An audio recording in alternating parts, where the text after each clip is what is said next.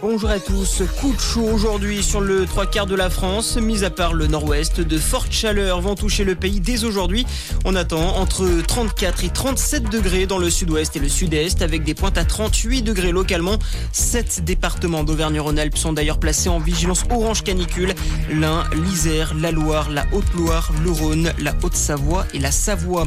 Au Canada, près de 170 000 personnes évacuées dans le nord-ouest du pays. Plusieurs centaines d'incendies se sont déclarés depuis le début de l'été.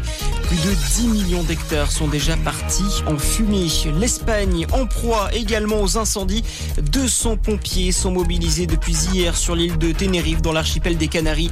Un feu hors de contrôle selon les autorités qui a ravagé plus de 1600 hectares.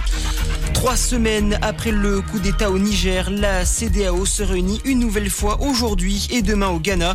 Les chefs d'état-major de la communauté des pays d'Afrique de l'Ouest vont évoquer la possible intervention militaire dans le pays pour établir dans ses fonctions le président déchu Mohamed Bazoum. L'actualité en France, la mort du principal d'un collège à Lisieux dans le Calvados, toujours inexpliqué.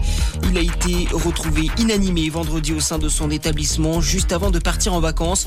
Deux jeunes de 17 et 19 ans ont reconnu s'être introduits au sein de l'établissement le jour du drame.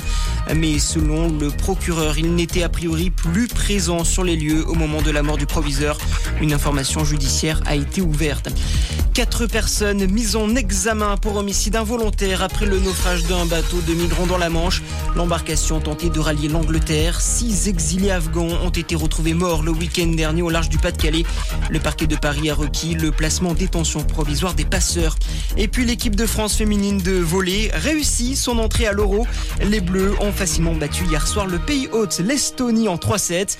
Deuxième match pour les Françaises demain face à l'Espagne. Voilà pour votre point sur l'actu. Une très bonne matinée à notre écoute.